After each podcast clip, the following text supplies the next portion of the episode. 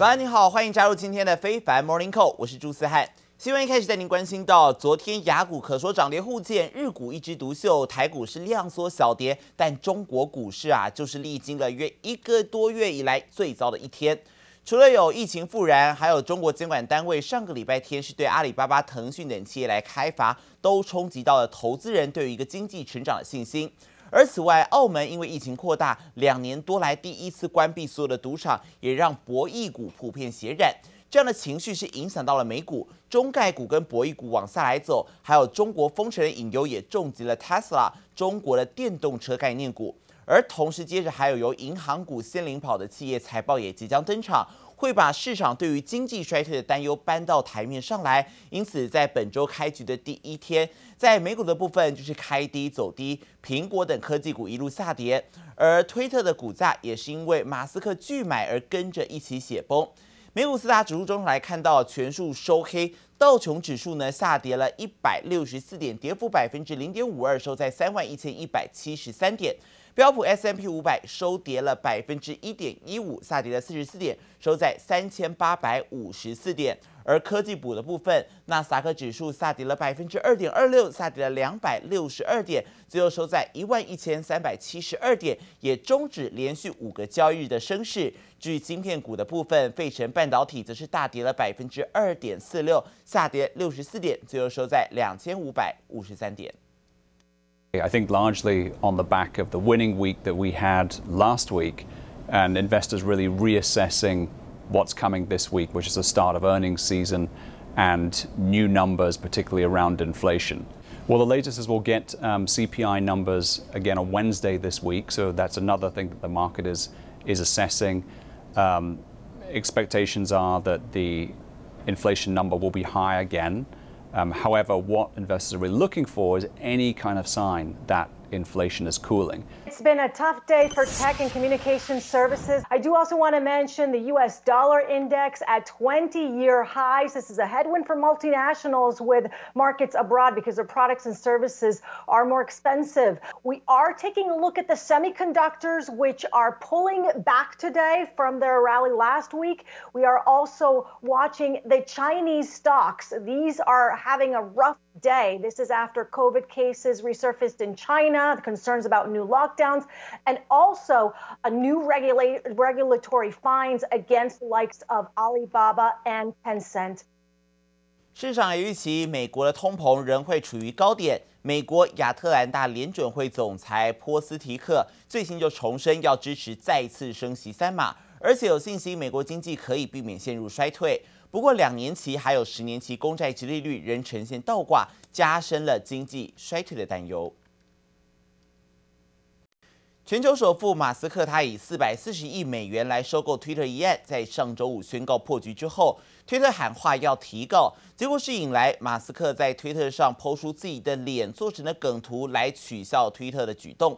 马斯克周一在 Twitter 上抛出他狂笑不止的四连拍梗图，旁边文字写道。他们先说我不能买推特，又说他们不会揭露机器人账号的资讯。现在他们想逼我买推特，而他们现在呢是得在法庭上揭露机器人账号的资讯。而随后他也抛出了另一张老牌动作明星查克罗里士用一张西洋棋白棋挑战所有黑棋的画面，并且还写上了 Checkmate 将军，嘲讽的意味相当浓厚。而另外，马斯克还有推特的交易破局之后，推特的股价持续走低，在星期一更是大跌超过百分之十一。也来关心到斯里兰卡宣告破产，遭逢一九四八年独立以来最严重的经济危机，外汇存底几乎用光光了，这也导致斯里兰卡任何物资都买不起，当地缺油、缺电、缺食物。愤怒的民众是因此闯入了总统官邸，想找国家领导人算账，没想到啊，居然找不到人。当地媒体就披露，网络上疯传的画面显示，有两艘斯里兰卡海军舰艇载着一票人离开了可伦坡港，恐怕是总统落荒而逃了。He's no more our president. We have chased him out.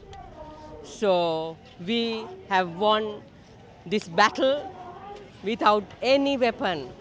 总统府外人群密密麻麻，这里是斯里兰卡目前最受欢迎的打卡景点。民众像刘姥姥进大观园那样见识到总统官邸的富丽堂皇，有的人抢着体验负担不起的健身器材，也有的就地野炊，赶紧来饱餐一顿，因为民间物资相当匮乏。They want the essential goods. They want fuel. They want cooking gas. They want the medicine, which we are running. We have run out of. 外汇存底就快用光，现在什么都缺，连吃的也没有。民众挨饿的原因是因为2021年政府推行农业改革仓促上路，导致农作物欠收。Even experts rejected it. These experts, including professors, advised against full dependency on organic fertilizer. The farmers also clearly expressed their disapproval. But despite the opposition, the government went ahead and imposed strict rules and forced it on us. And in the end, it failed. 斯里兰卡当局野心勃勃，想成为全球第一个百分之百有机农业国，但最后不但拿不到这个头衔，还搞得位处热带的斯里兰卡竟然需要花费大量外汇进口粮食。Right now, they have to deal, uh, negotiate with the IMF. Those discussions are going on. Uh, so we have to see what happens. Uh, clearly, uh, many of the the debts which they have, they will have to discuss with the lenders how to 呃，how to restructure them？有民众拍到海军帮忙提行李到舰艇上的画面，疑似就是斯里兰卡总理和总统西加带眷逃离国外，目前不知去向。但对斯里兰卡大量放款的中国，并没有跳出来积极协助处理危机，倒是印度已经提供数十亿美元信贷额度，协助斯里兰卡渡过难关。在政局动荡之际，大国影响力正在斯里兰卡重新洗牌。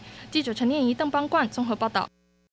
斯里兰卡的破产也引发跨国债务危机。国际货币基金组织 （IMF） 总裁呢就表示，将近三分之一的新兴国家市场，还有三分之二的低收入国家是陷入了债务困境，而且随着发达经济体提高利率，情况将会进一步恶化。而他也指出，若目前的债务问题演变成全面危机，中国首当其冲。所以也呼吁中国还有 G 团体经济体应该要加速对高负债国家提供债务减免，否则会引发破坏式的旋螺式下降。而另外也关心到俄罗斯向欧洲来输送天然气的主要管道北溪一号，从昨天起开始呢是要做年度维修，预计到七月二十一号结束。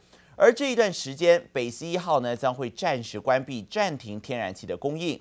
不过，欧洲国家担心俄罗斯呢会拿天然气当政治筹码，可能会将北溪一号无限期延长关闭。俄罗斯天然气公司在上个月已经将天然气的输送量降到了原本的四成左右，也造成现阶段欧洲天然气的期货交易价格竟然是比去年同期还要大涨将近四倍。作坊里生产线一刻不得停，业者看着电表数字不断跳，一方面担心电费，一方面又担心天然气供应不足，引发缺电危机。Préparons-nous à la coupure totale du gaz russe. C'est aujourd'hui l'option la plus probable. Ça suppose que nous accélérions notre indépendance énergétique. 法国约有百分之十七的天然气仰赖俄罗斯供应，已经开始做最坏的打算。俄罗斯向欧洲输送天然气的主要管道北溪一号，从七月十一号起开始年度维修，暂停天然气供应，令欧洲各国提心吊胆。Die Nord Stream 1 AG informiert natürlich, sie meldet es auch ganz regulär an, das gehört sich auch so an der Stelle. Was natürlich am Ende der Wartung passiert, das kann momentan kein Mensch sagen. Ist es eine Wartung, die nach zehn Tagen vorbei ist oder schon früher oder später?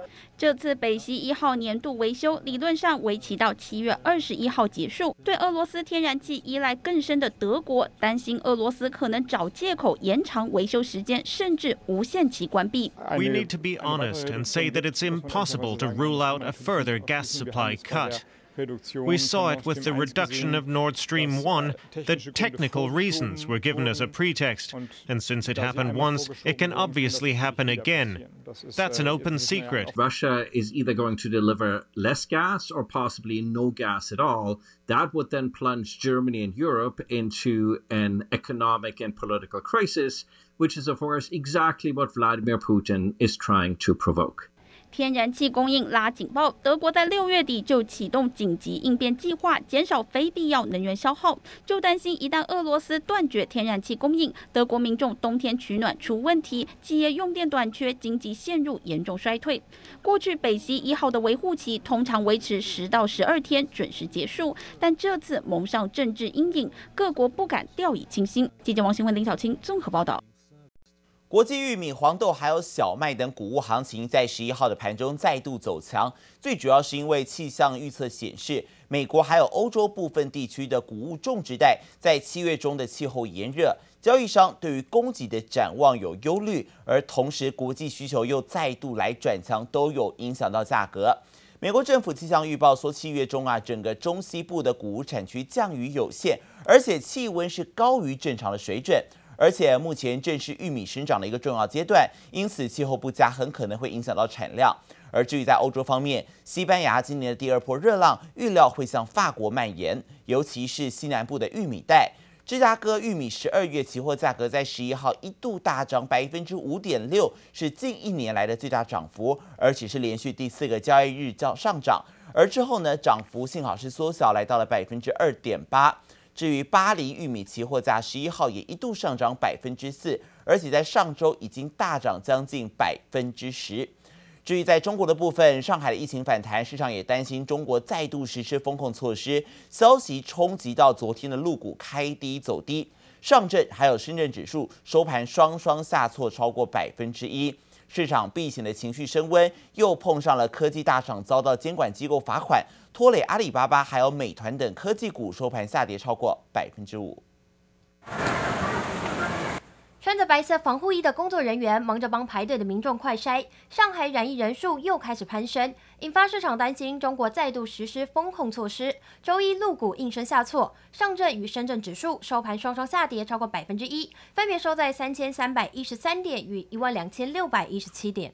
陆续有一些城市都传出来有所谓的一个新冠疫情的一个爆发状况，所以大家也会担心说，可能接下来一些所谓的。封控啊，封城的措施可能又会出现比较严峻的一个发展，所以今天整个陆股我觉得就弥漫在这种比较偏向观望的气氛，像外资这个北向流入的资金也开始有一些缩手的一个迹象，那可能我觉得都连带会影响到可能在陆股接下来的一个反弹力道。前阵子在全球股市连番破底的过程中，陆股逆势往上收高，但现阶段市场避险情绪升温，又碰上科技大厂遭监管机构罚款，拖累股价下跌。阿里巴巴与美团收盘下跌超过百分之五，京东、腾讯、小米跌幅都超过百分之二。还有因为澳门赌场疫情停业消息，博弈类股也迎面倒，金沙、永利都跌超过百分之六。分析师认为，中国消费者不担心高昂的生活成本，反而是疫情爆发的限制和检测带来的不便，导致股市持续受压。腾讯跟阿里巴巴，它受到诶整个监管部门的一个关爱的眼神，是不会。就此中断的，往下跌的区块是比较会发生。所以说，如果要投资入股或港股的话，应该要偏向于在硬体制造，是中共中央在扶植的这个部分。还有另外就是在新能源车板块。分析师也示警，软体服务网络巨头，包括像是滴滴打车或是团购网等相关个股，或许可以暂时避开，防止踩雷风险。记者叶雨玲、黄彦章台北采访报道。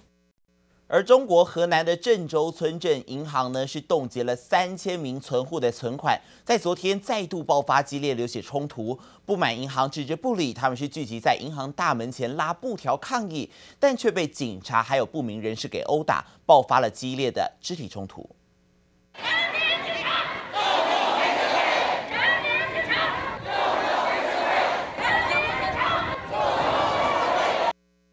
郑州村镇银行在四月份发生了存款冻结事件，有数千名储户无法领出总和约新台币一千七百八十亿元的存款，连作为中国防疫通行证的健康码也都被标成红色，等于是变相不准民众出门，还派出了警方街头镇压，把民众打到头破血流。网友把影片抛到网络上之后，消息立刻遭到当局封锁。网友怀疑银行可能是勾结了地方官员，恐怕又是一起官商勾结的事件。中国 A 股股王贵州茅台现在跨界发展冰淇淋的业务，在广州、深圳等五座城市开了新的旗舰店，引爆排队人潮。一杯大约台币三百元的冰淇淋，现场排队代买的费用竟然高达台币八百九十元。而在电商平台更夸张，黄牛代购一杯的价差高达台币三百元。而茅台公司是回应说啊，已经注意到问题了，但暂时还没有解防。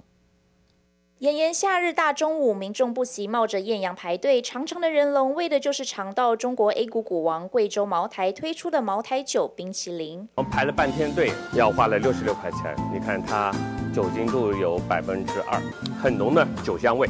有点像过去吃酒精巧克力的感觉。九日，茅台冰淇淋一口气在杭州、长沙、广州、深圳、武汉等五座城市开幕冰淇淋旗舰店，现场排队代买费用高达台币八百九十元，电商平台上更是被炒作到天价。就有网红在淘宝网购六杯茅台冰淇淋，比原价高出约一千八百台币。买完我才知道啊，原来这个人家本地的实体店还有 APP 的配送礼，卖的价格是六罐三百八十二。我这。因为太远，官方不发货，就只能搁某宝里买那种别人下单之后再给我邮过来的，花了七百八十八，愣是贵出四百多。